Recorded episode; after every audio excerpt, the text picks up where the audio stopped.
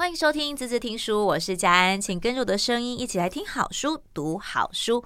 好，在今天这集呢，要带大家来聊聊我们的孩子啊。呃，我想很多的爸爸妈妈都会发现说，哇，为什么我的小孩子一下不专心啊？各种状况跟问题，每天都在考验我们爸妈的耐性跟我们的理智线，是这样说的吗？好，像其实很多人会有点忧心啦。我觉得比较讲的是，呃，很多孩子的状况呢，会让爸妈觉得，哎。我们家宝宝是不是跟别人不一样啊？我们家小孩是不是有点奇怪啊？我说他去看医生呢，他是不是有什么样的状况呢？哦，我觉得好特别哦。以前以前那个年代的爸妈好像都没有这些困扰，不知道为什么现在的爸妈这些困扰特别的多。到底是我们用放大镜去看孩子，还是其实父母自己的忧心程度比较高呢？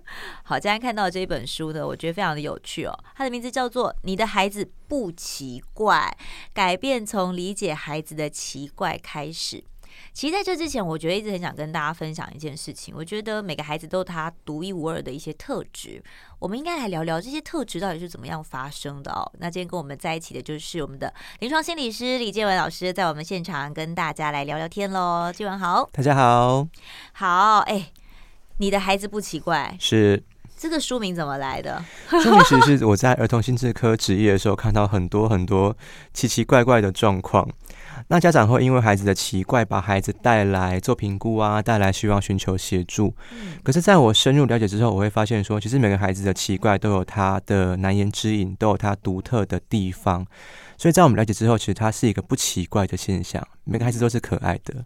OK，我我觉得现在聊聊就是你提到的儿童心智科这件事情。其实孩子在他们发育跟成长时期，他们每个阶段会有不一样的。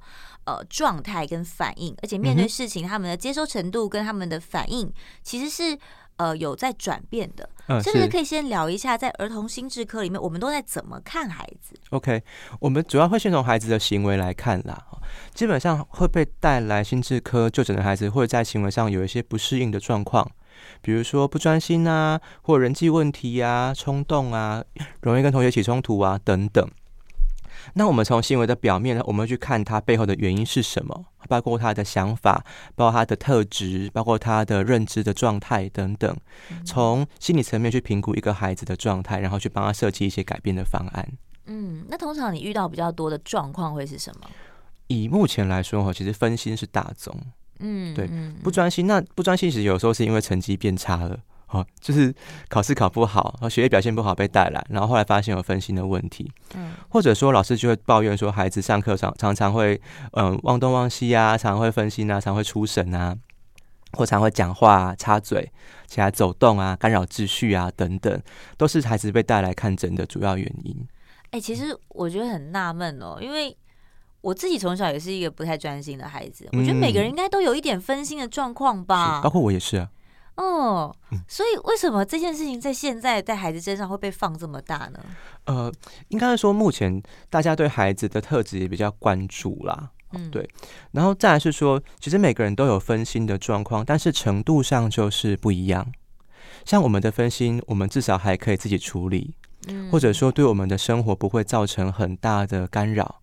但有些孩子他真的是会，比如说影响到他的生活适应、他的人际关系、他的学业表现。那就就可能需要被帮忙。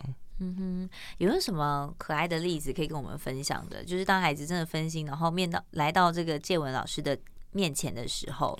哦，像我的我的治疗师就常会收集孩子的一些各种东西啊，比如说什么外套啊、帽子啊，对，因为他离开就忘记带回去，然后呢，老师就治疗师自己也忘记要提醒他了。嗯哼，嗯，所以其实。你看，大人也会忘记啊，对不对？对。有时候我觉得我们是不是太苛责小孩了？哎、欸，奇怪了，你大人也都会丢三落四，你凭什么要求他不能忘记呢？对，所以我会觉得说，我们就一起去练习啦。嗯。你看，他就是一个不奇怪的例子的。如果以孩子的特质来说的话，他这样的特质会做出这样的行为，其实是不奇怪的。嗯。但我们是要帮助他能够更好的适应学校生活，或是说更好适应日常生活。嗯。可是其实我觉得很多时候都是处于父母的反应。嗯，对。对，有时候我觉得父母的反应，如果觉得哦，你怎么你怎么因为这件事情，然后变这样，你是不是很糟糕？我觉得其实反而会加强孩子面对自己完成事情的一些挫折跟冲击，对不对？对，所以我在书里面大概花了三分之一的篇幅在讲说，我们怎么去理解跟同理孩子。因为很多东西吼，家长会觉得说，你就给他一个方法，就什么事都有解决方法嘛。老师，你教一个方法，我回去教他一样，是不是就可以解决了呢？但事实上是孩子的情绪跟我们对于孩子的反应，会影响到孩子愿不愿意去改变，或愿不愿意执行这个方法。嗯哼，有时候他如果觉得他自己被误解了，或被指责了，他其实就算有方法，他也不想要去做啊，他就是很不爽啊。嗯。而且小孩子的情绪跟脾气是蛮直接的哈。嗯，对，他就不爽就是不爽，他现在不想动就是不想动。那有时候大人为了坚持某些点，嗯，僵持在那里。对，大家是不是有这种经验？那怎么办呢？我会觉得哈，至少我们是大人哈，所以大人至少要先稳定一点啦。哎，大人好可怜哦，我常常也觉得，为什么？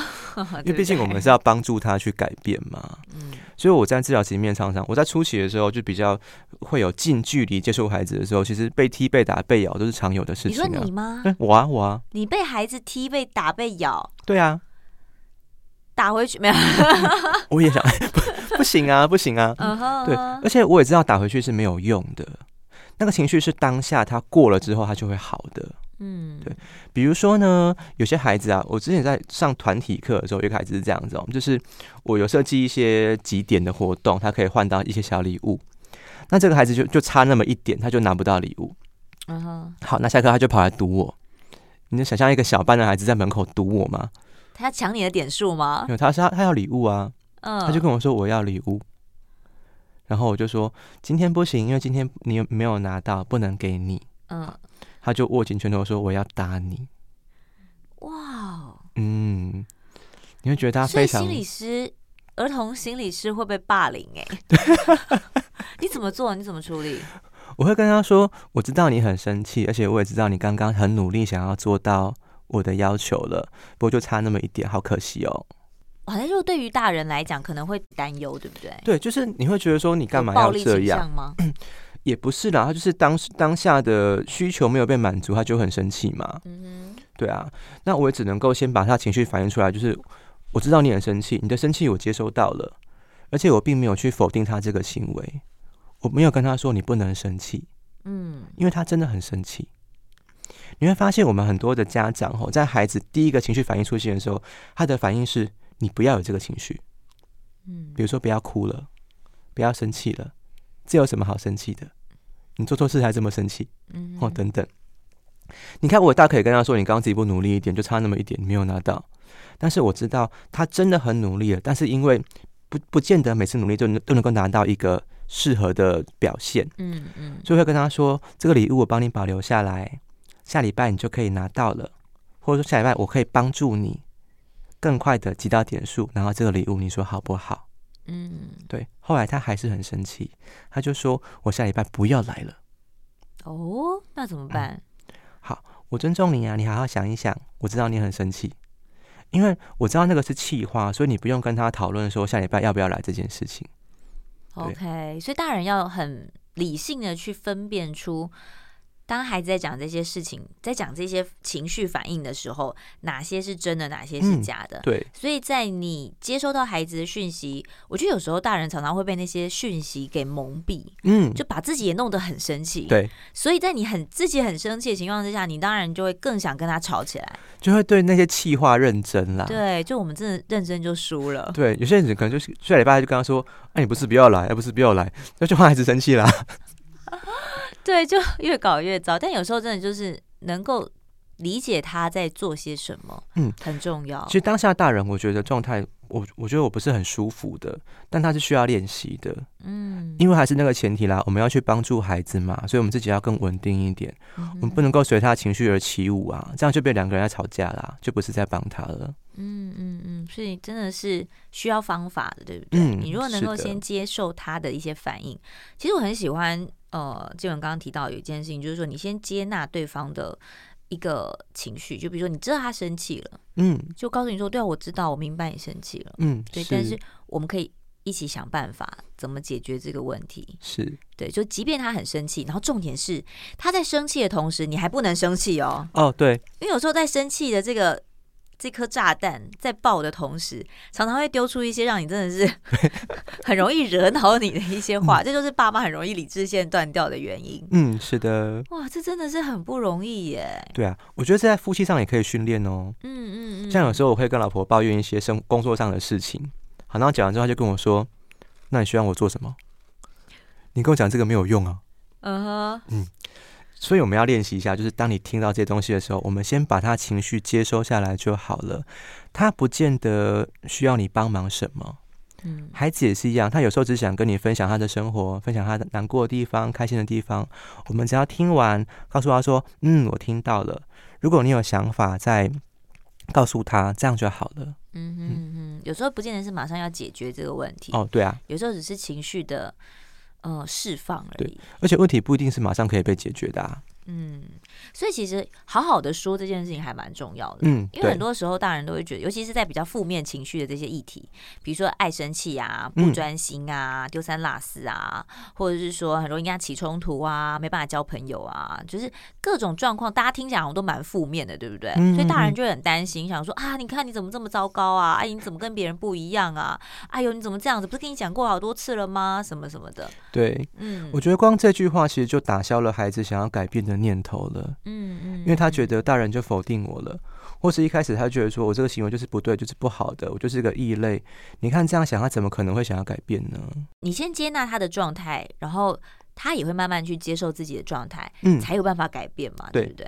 好，我们先休息一下，等一下回来聊聊。除了孩子的状态不一样之外，那父母呢？父母是不是也是有什么样的问题 才会 面临到这样的状况？然后该怎么样解决？马上回来。欢迎回来，滋滋听书，我是佳安。好，今天跟我们在一起的是儿童临床心理师李介文。好，刚刚跟介文聊了很多，你的孩子不奇怪，改变从理解孩子的奇怪开始。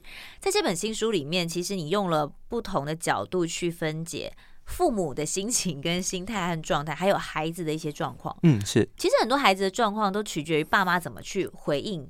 哎，对，跟接收嘛，对不对？对，很多时候他们是张白纸，他们就丢了一个讯息出来，那就会有那种很紧张的父母，也会有那种很无所谓的父母。嗯哼，其实这两个处理方式就会影响孩子在面对每一件事情的感觉了，对不对？对，所以会觉得说，有些父母哦，他的表现太过于极端了，比如说太过于干涉，给太多压力。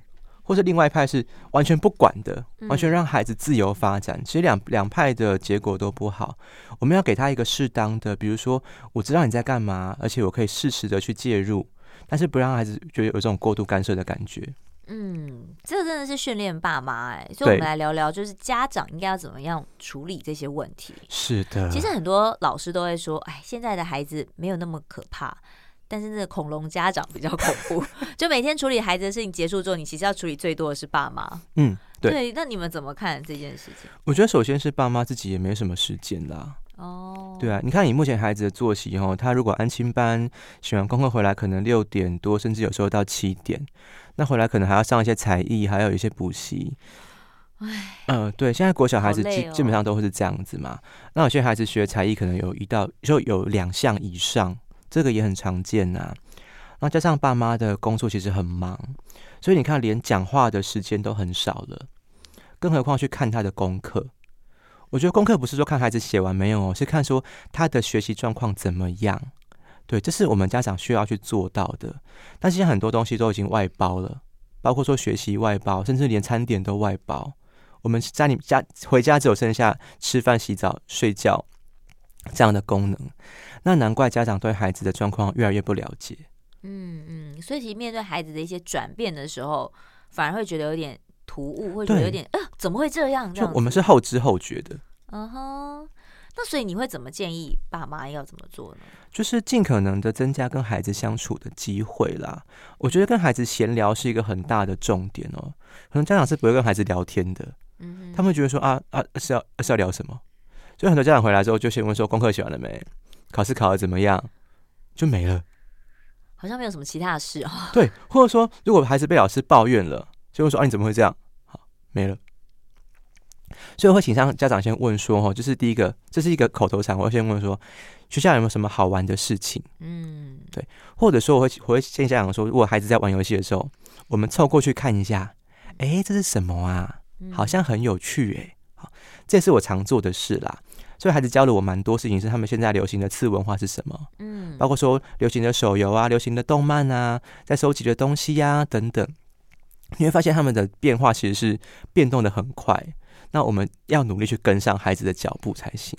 对，因为他们接收的事物的速度其实是比你想象中的还要还要迅速的。嗯、尤其是现在网络教都会，对他们只要有一台一一台手机，甚至你还你跟他讲怎么用哦。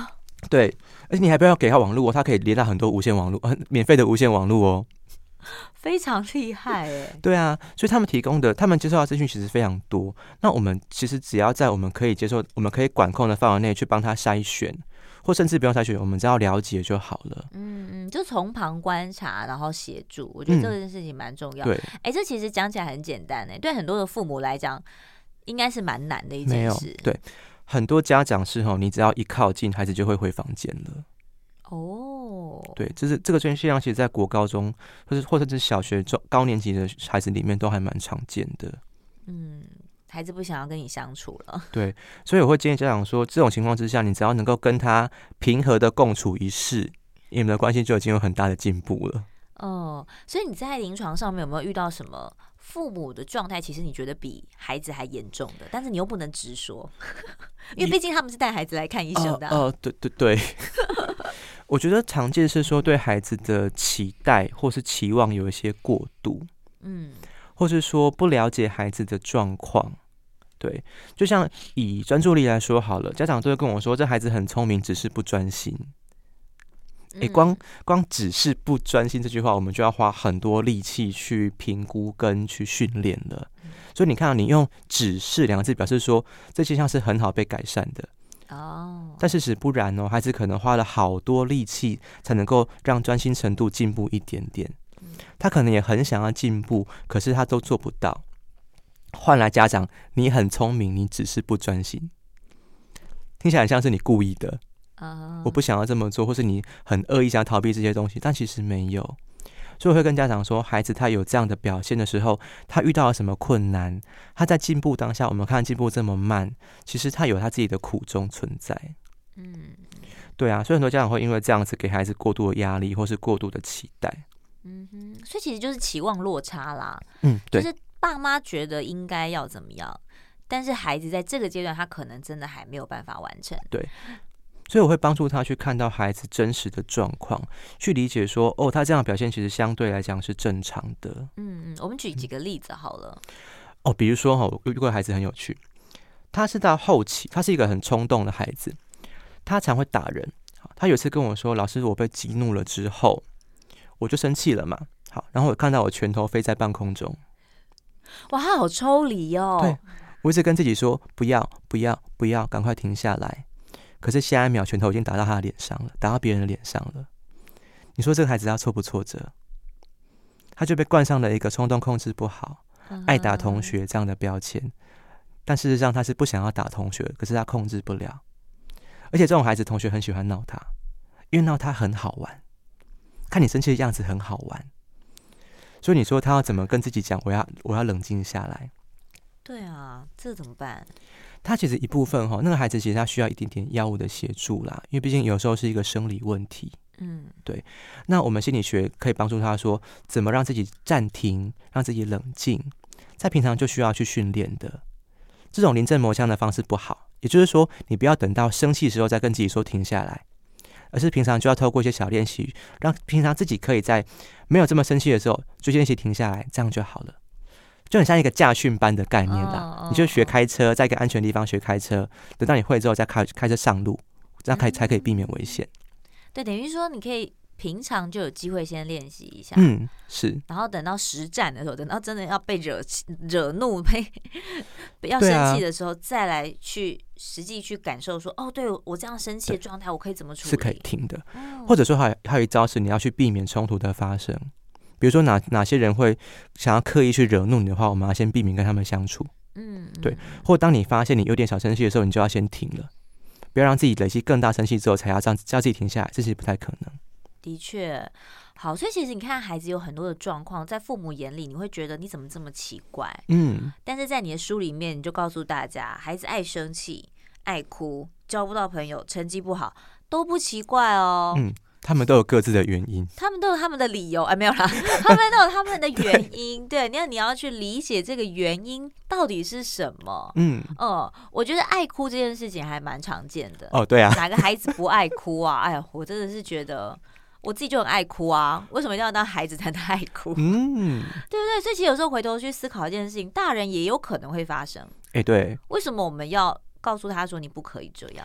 所以我会觉得说哈，如果我们大人用自己的的例子去理解的话，我们可能要反思一下。首先，我们也要接受自己的情绪是正常的哦。嗯，也就是说，我哭不代表我脆弱，不代表我没用，而是它是一个正常的情绪表现。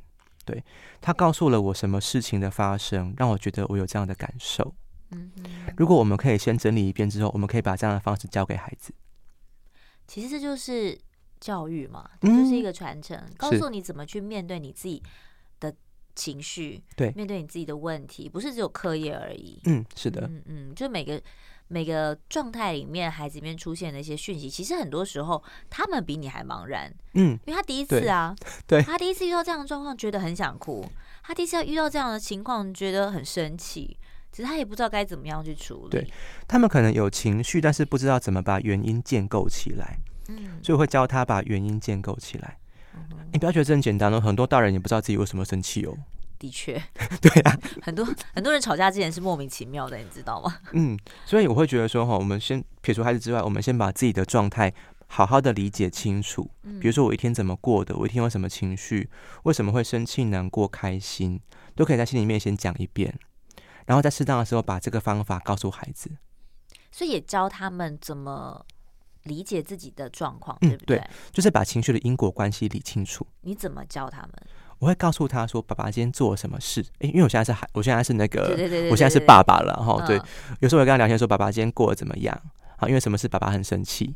对，就是你看这种很剧情简单，因为所以，因为所以这样子而已。对啊。但是你是在一个。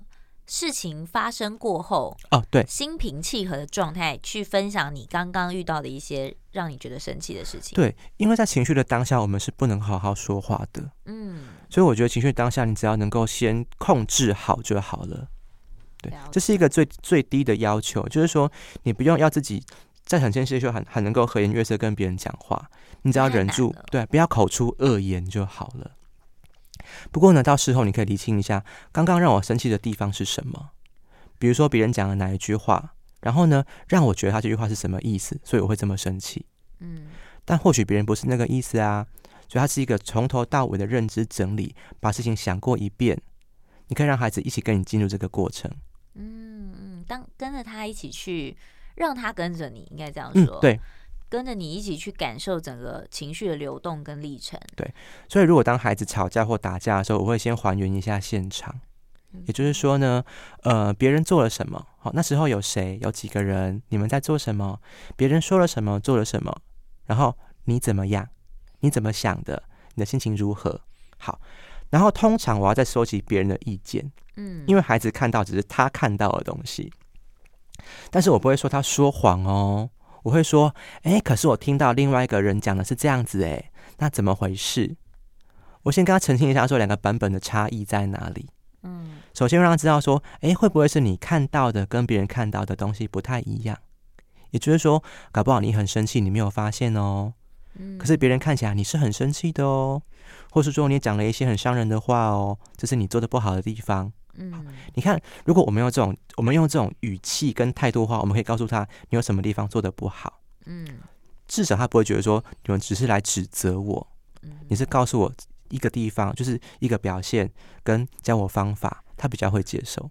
了解，所以其实要让孩子去吸收到你的讯息，接收到你的讯息，嗯，对，是需要方法的。对，要让他心平气和的接受讯息。我之前看到一个文章，就在讲说，其实当你在噼里啪啦、噼里啪啦跟孩子碎碎念的同时，其实他的耳朵已经关起来了。他没有在听啊，他完全没有在听，而且你会发现，很多时候你跟他问他问他问题，然后他就说好，但他那个那个那个好是来自于他要你闭嘴。哦，对，这个书里面有写到，就是我我们要给孩子指令的时候，我们要看到他的眼睛，对，不然的话，他只会觉得耳边有声音，然后他的生存本能告诉他说，一定要说好，不然会有事。对。因为他已经太习惯了，因为当你没有说好、没有回应他的时候，你下一通爸妈就会来，对，爸妈就会出现。他与其这样，他不如叫你那个，你知道？对，我觉得这这很有趣，孩子会有孩子的反应，你知道吗？嗯。其实我有一个同学，他已经跟我一样年纪大了，他很有趣，他真的就是一个赤子之心到一个不行。我那天听他讲，他就说，因为他很不想让他爸知道他现在在做的事情，他最近在就想要新生创业。OK，对他也是一个父女关系哦，嗯，他想要创业，但他爸不赞成他做他想做的事情，可能是。做呃美甲啊，或者说做设计啊，uh. 他觉得他爸觉得这东西就是被被探级啊什么的所以他爸只要靠近他的房间，他说：“爸，我没有穿衣服。”他爸就说：“还神经病啊，你都不穿衣服啊？”然后爸就走了。我说：“你这这这一招也太厉害了吧？”他说：“因为我就知道你，我这样讲你就不会近靠近我。”是上有政策，下有对策，是不是？所以事实上，其实孩子他是会知道你。要怎么回应我，所以我就会有另外的对策出来。嗯、孩子精的呢，真的，所以有时候哈，大人有时候还是要了解一下，不管是了解孩子也好，也要了解一下自己的状况。好，我们先休息一下，等一下回来呢，继续跟大家来聊聊。我觉得不管是用什么样的方式跟心情，其实我觉得大家都是想要帮助小孩子成长的。嗯、那到底要怎么样来帮助他们？马上回来。欢迎回来，字字听书，我是佳安。今天跟我们在一起的是李介文，儿童临床心理师。好，我们今天聊了很多跟孩子还有父母的一些相处问题哦。其实我觉得最好玩的一件事情，其实就是孩子他其实是一张白纸啦，所以他怎么样的反应，其实都取决于父母怎么对待他，怎么去回应他。所以我常常都看到一些爸妈，对于孩子只要一讲什么东西，然后爸妈就很紧张啊。这就是我们常常现在讲的保护过度。我前一阵子在看一篇专栏，然后里面也是有特别提到说，你会现在的宠溺其实就是日后的伤害。嗯，所谓的伤害。不见得真的是对他有什么身肉体上的伤害，而是会伤害到他的未来的价值观，或者是他处理一些事情的方式，甚至是他的受挫力，嗯、哼对吗？对，会让孩子有一些扭曲啦。嗯，怎么扭曲法？也就是说，哈，孩子有时候的一个表现，他可能是无心的，或是可能是正常的，比如说跑来跑去或冲动。好，但大人的反应会决定他要如何表现这个行为。嗯，比如说，如果一个很高压的方式的话。他意识到说，嗯，大人不喜欢我做这件事情，可是呢，他这个欲望或他这个行为还是想要做啊，怎么办？他只好拐弯抹角的做，哦，在其他地方展现，嗯哼，对，或是说不在你面前做。其实我觉得真的哎，与其要让他背着你偷偷的去玩，或者偷偷的做这些事情，嗯，我觉得那就是一种，你看我可以，对，爸妈没有看到。我赚到了，这还是比较，这还是比较古灵精怪的孩子哦。有些孩子他就真的把自己的需求跟欲望给压抑下来了，这个比较可惜。嗯，他就可能变成过度的没有自信，因为我什么事都要问爸妈意见，什么事都要被管，什么都要被限制，所以我什么都不敢。嗯，对啊，这对孩子来说的个性是一个不好的影响。是，我觉得这一点其实真的是取决于父母的教育方式。嗯，是。其实看大人也会知道，大人也有父母嘛。哦，对。其实你会在大人身上看到很多。很奇妙的状态。其实很多大人都是长不大的小孩啊，是不是？嗯、就是你会发现说你在骂孩子的同时，事实上你可能就是这个样子哦。对，像我很多朋友，他就会，比如说，我们不讲妈宝啦，就有时候很多事情，他可能就会觉得，哦，那我我没办法，我要我妈那边怎么处理，我怎么样怎么样之类的。嗯，你就心里想说，你都几岁的人了，对，你怎么没有办法自己决定呢？你怎么没有办法自己去完成呢？然后你还要把这个理由推给别人，说哦没有啊，因为他没有办法，他没有告诉我要怎么做。对，所以其实你处理一个人的时候，你要处理是他身边的人，因为他跟别人互动的方式会决定了他的这个的行为特质化的个性。嗯嗯，所以其实我觉得大家应该要回头去思考一下自己的状态是什么。没错，其实我们常常在看说，呃，教育孩子跟带一个小孩，其实就好像是让你再重新活一遍，嗯，去回头去看看我们从小到大的一些生长的历程，是也看到了，就是自己在面对一些事情的时候，哎，原来我是用这样的方式去反应的。哦，对，嗯，我最近有个很有趣的例子哦，就是我的孩子现在一岁多了嘛，他开始会敲东西，嗯，对，这是孩子探索世界的一个很重要的过程，他就拿出去，比如像这样子，敲敲敲，好，敲敲敲敲敲敲，好。那再加上很可爱，我们就鼓励他说：“哎、欸，好棒啊！哦，又会敲了哈。”可是你想想看哦，他如果要吃饭的时候在餐厅这样子敲，呆了，是蛮吵的，对不对？蛮吵的。可是呢，这是我老婆就很有趣，她真的是一个，她真的是一个智者。她她就跟我说：“你在家敲的时候说他好棒，现在说不可以，你觉得他会分辨吗？”嗯，他很错乱吧？对，以他能力来说，他可以分辨吗？好，所以后来我就把我的手垫在桌上给他敲。爸爸好伟大，我的天啊！也就是说，他可以敲，但是这个是不会吵到别人的。哦，但是我没有因为这样子去制止他这个行为。OK，对，或者说我会跟他讲，但他他们不见得听得懂啦，就是我们要安静一点。对，但如果他长大一点的话，他就可以，我们就可以教他分辨说，在家跟在外面是不同的情况。嗯，或者没有吵到别人，好，这是可以分辨的。但是我们首先要处理一个是，他这样敲，我们觉得很吵的时候。我们需我们必须要先冷静下来，去判断一下，嗯，他还不能够学会这个规则，所以去制止他也是不对的。嗯，好，我知道，我先让他做这个行为，因为他这是他就很自然的动作嘛。好，可是呢，又不能吵到别人。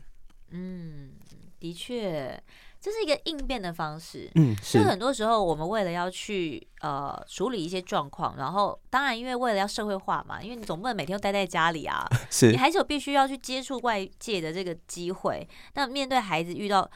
外界其实这个外界我觉得代表很多哎、欸，嗯，可能是同才哦，哦对，朋友哦，或者是路上的路人哦，很多小孩就会说，哎、欸，为什么他可以，为什么我不行？对啊，大家应该都有这种经验吧？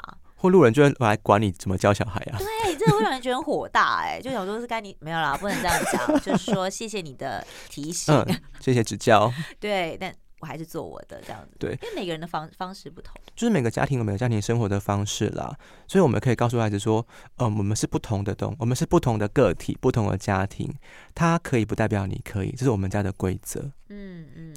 不过前提是要心平气和讲，而且你要忍受孩子他一开始的时候他无法接受，可能会有一些吵闹啊，或有一些争执。的确，就是你你要去先想到说，哎。可能这样子做，他会有什么样的反应？比如说，别人可以玩电动，他不行。的确，对。比如说，别人可以看电视，他不行。我现在已经可以预想，就是我女儿以后就会跟我说：“哦，为什么别人都可以看电视？为什么别人都可以玩手机？我不行。”哦，你家没有电视是不是？我家没有电视，然后我也不打算让他看手机。哦。但我我觉得，我听到另一个呃，不知道忘记在哪里看到一个讯息，我觉得还蛮肯定我我会这样做这件事情，就是。呃，好像也是一组父母吧，他们就让他的孩子就是从小到大就是不看电视，没有手机。我的那个到大是指大概是五岁左右，OK，对，就是让他不不太接触声光、蓝光，然后电视的刺激。嗯、OK，我觉得我觉得他他的孩子在长大之后，他的专心程度是比同期小孩来的高的哦。OK，因为他会知道他什么时候做一件事情，嗯，然后这件事情他。他可以把它完成，因为他没有其他的东西去影响他的注意力。嗯，我觉得有个重点是说哈，如果你不看电视的话，那你就要想一想，这个时间你要拿去做什么。嗯，如果孩子学会了一件更有意义、更好玩的事情的话，他其实可以抵抗电视的诱惑跟影响的。嗯，嗯，嗯，对，而且我觉得它是可以被限制的。我的限制只说不是完全不行，因为毕竟这东西是存在在这个世界上，就是有电视，就是有手机，尤其是他们未来接触三 C 绝对比我们小时候更多。嗯，可是他可以在比如说。哦，maybe 他在奶奶家，他可以看，嗯哼，但是回到家的时候呢，他就是看书，OK，啊，或者说每天可以限制他看十五分钟。我觉得其实讲好讲清楚，规则定好之后，嗯，我觉得那其实是相对比较能够去执行的。哦，对，而且越小建立规则越容易。嗯嗯嗯，所以我觉得这个东西，我觉得很多父母还是会遇到说，为什么你可以，为什么不行？为什么他可以？为什么我不行？那种感觉还是会有比较心态。嗯，我觉得可以去接受这个僵局啦，因为你看，这是一个挫折忍受力的表现哦。孩子本来就要接受很多事情是他想要但是要不到的。嗯，怎么办呢？我们就跟他一起度过这个挫折就好了。嗯，也就是说，现状就是这样。所以我常遇到那种抱怨功课很多的孩子。好，当然我会先理清说功课是不是真的很多啦。如果是的话，我们就可能想办法帮他。可是我就跟他说：“对呀、啊，好辛苦哦，好，我们一起来把它做完吧。”这个时候好像是我们对自己激励的话，对不对？对，因为你要告诉自己说：“ 怎么这么累？”但没办法，你还是要把它完成。他就跟我说：“真的很多啊。”好，我来看看有多少，好不好？就开始翻他的作业啊，有这个、哦，我们把它写完，就开始骗他一个一个慢慢写完。嗯嗯，对嗯，其实就是这个。诱导的过程当中，也是可以一起把它完成的啦。但大人其实很烦哦，你会觉得说，你就自己写不行吗？嗯，嗯，这么简单又没有很多。好，不过他真的需要你去陪他一起度过。OK，所以其实很多时候是用不同的方式跟不同的说法，嗯，对，去让他接受现况。对，嗯，所以其实这个取决于大人的心情跟稳定度，稳定度很重要，成熟度对够不够，对不对？对 是修养的问题。所以如果你当下发现说自己不行哦，因为我们真的有很多压力啦，包括说工作啊、经济啊，甚至有时候夫妻也会有。对，如果你发现真的不行的话，我觉得宁可让这个一回合的效果是零，你就不要接近孩子。嗯，找一个理由让自己先冷静一下再说，嗯、也不要为了接近而接近，会把关系弄得更糟。嗯哼，就像你在书里面有提到，就是你不要加一分扣十分。哎、欸，对，你为了要帮助他，就其实破坏了你们之间的关系、啊。就是你自以为可以加分，结果去了之后反而是扣分的效果。对啊，那何必呢？反正也没什么事情是必须的，也没有马上立刻一定要。他们还那么小。对啊，就是最糟就这么糟。比如说功课没有写，就是免表示骂。对啊，那是他没写，又不是你没写，被骂是他又不是你，你紧张什么呢？对不对？是可以再改善的啦，但是我觉得前提是说，哦，只要我发现我做这个行为它是没有效果的，没有效果就算了。如果甚至还是反效果的，那我就宁可不要做。嗯嗯嗯。所以大家其实要去衡量，就是你当你在呃处理。孩子的一些状况的时候，他到底是加分的还是扣分的呢？嗯，那我们回到一个最终的初心，其实我们都是希望把事情处理好了。对，所以爸妈也要先稳定自己的心情跟情绪，才能够好好理解的孩子。是的，对，然后也要了解孩子到底在想什么。或许有些时候他并不是你想象中的那么奇怪喽。对，他们都很可爱的，真的。好的，那我们要谢谢建文心理师，他这次带来的新书是《你的孩子不奇怪，改变从理解孩子的奇怪开始》，还有更多的资讯，大家可以找书来看喽。谢谢建文，谢谢，拜拜，拜拜。